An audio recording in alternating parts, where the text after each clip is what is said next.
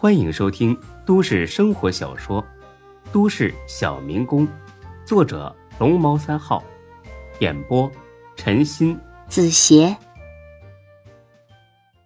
第七百五十九集。这下楚长明彻底没辙了，这小子是压根儿没把自己当个官儿看呢。那干脆啊，自己也别摆谱了，留下他通知吕老师，在劝人这方面。吕老师可是一把好手，哎，孙老弟，孙老弟，留步，留步啊！副院长太客气了，这声孙老弟叫的我受宠若惊。我要是有您这样的哥哥呀，做梦都得笑醒了。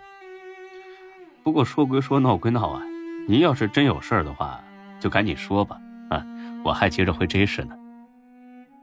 楚长明心里咯噔一下，回 J 市，看来学校的事是黄了。那自己怎么跟吕不群交代呀？最重要的是，怎么跟吕毅交代呀？这 T M 的是要乌纱帽不保啊，绝对不能让孙志走。呃，是这样，孙老弟，我的老师呢，是一位十分热心于教育事业的人。他听说了你的事之后啊，把我臭骂了一顿，让我立刻放了你。还说等你出来之后想见你一面，和你聊几句。刚才呀，我已经通知他老人家了，这会儿应该马上快到了，所以麻烦你啊，无论如何要见他老人家一面，啊。孙哲心里一阵嘀咕：行啊，没想到你这么贪财的人还这么敬重自己的老师，嗯，还不算太坏。行，那出于对一个老人的尊重。那就见一面吧。那好吧，哎，好，那你稍微坐一下啊，我出去接一接他老人家。嗯，去吧。这楚长明呢，不是出去接人去了，而是啊，出去给吕不群打电话了。巧的是呢，这吕不群呢就在县政府附近住，听说进学校那人放出来了，很是高兴，骑着电动车就来了。师生俩呢，在县政府门口碰了面。长明啊，怎么样啊？人家什么态度啊？哎，很生气啊，要走啊。哎呀，这怨谁呀？这不还是怨你工作没做好吗？人家生气也是应该的。老师，您说的是，我一定好好反省。可当务之急是把他留住啊，让他继续进学校啊。哎呀！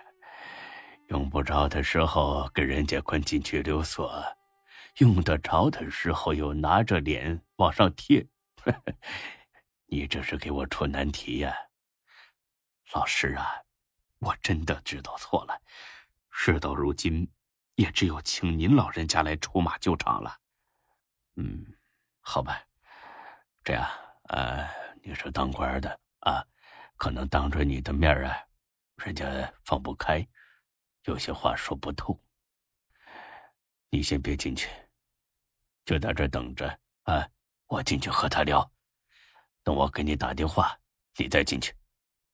楚长明心底苦笑一声，他放不开，在我的办公室，我就没见过比他还放得开的。要不是面子上过不去，那楚长明都打算给他跪下了。行，老师，我听您老的，不过。我得给您老提个醒啊，这人说话呀很冲，您有个心理准备，别让他气到。哎呀，你这个父母官当的，让我说你什么好啊？都这会儿了还怕生气吗？啊，就是死皮赖脸的当孙子，也得把人家留住，懂吗？啊，等我电话。哎，那辛苦老师了。哎呀，不辛苦，谁让我这个当老师的没把你教好呢？看着吕不群一阵小跑进了办公楼，楚长明的心里生出了一阵内疚。自己老师这么大年纪了，都已经退休了，还想着为了家乡再尽一把力，而自己，唉，实在是不像话。吕布群一路小跑着上了二楼，迎面碰上了楚长明的秘书。哎，吕老，您怎么过来了？楚县长他刚下去。我知道，我不是来找他的。那您老是来找那个捐建学校的人吗？对呀，他在昌明的办公室是吧？没，在小会议室呢。吕布群又摇摇头。哎呀，这个昌明啊，都什么时候了还摆官架子？竟然安排在会议室见面，这是干什么？搞谈判吗？简直是荒唐！李老，您别生气，要不我请他们去楚县长办公室。完了，行了，你忙你的吧。啊，我过去跟他们聊聊。哎，好嘞。因为常来县政府，所以呢。吕不群对办公楼的布局很熟悉。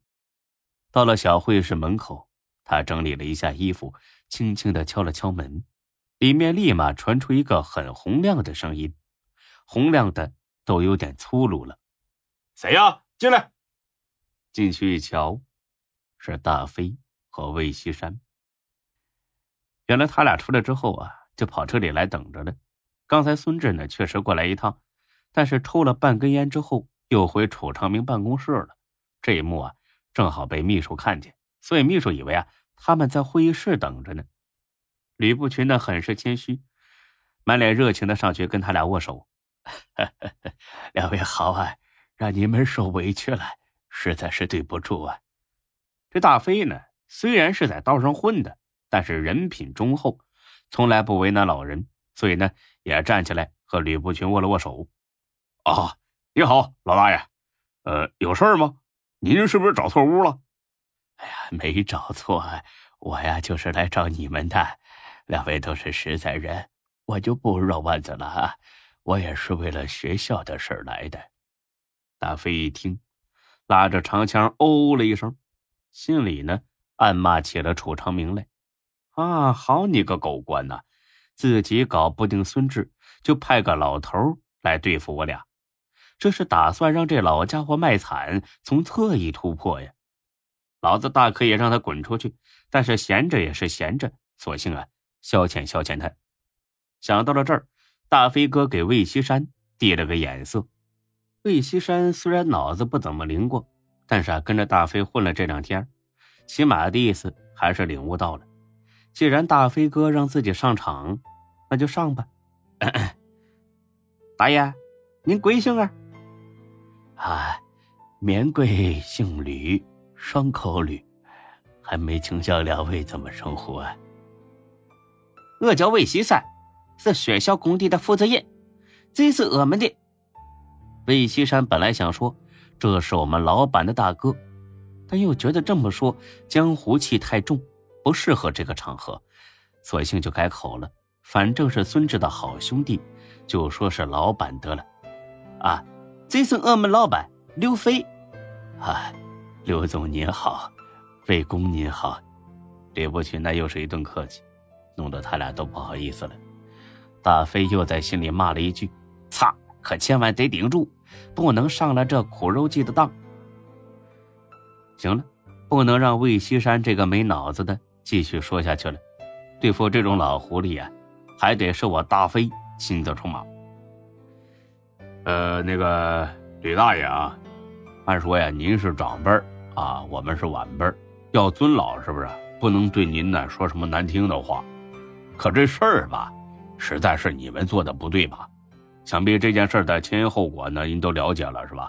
我也不啰嗦了，我就想问问啊，我们千里迢迢跑来大兴镇捐建学校，捐捐出错了是不是？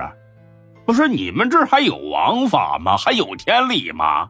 啊，还有没有良心呐？大飞哥就是大飞哥，言简意赅，直奔主题。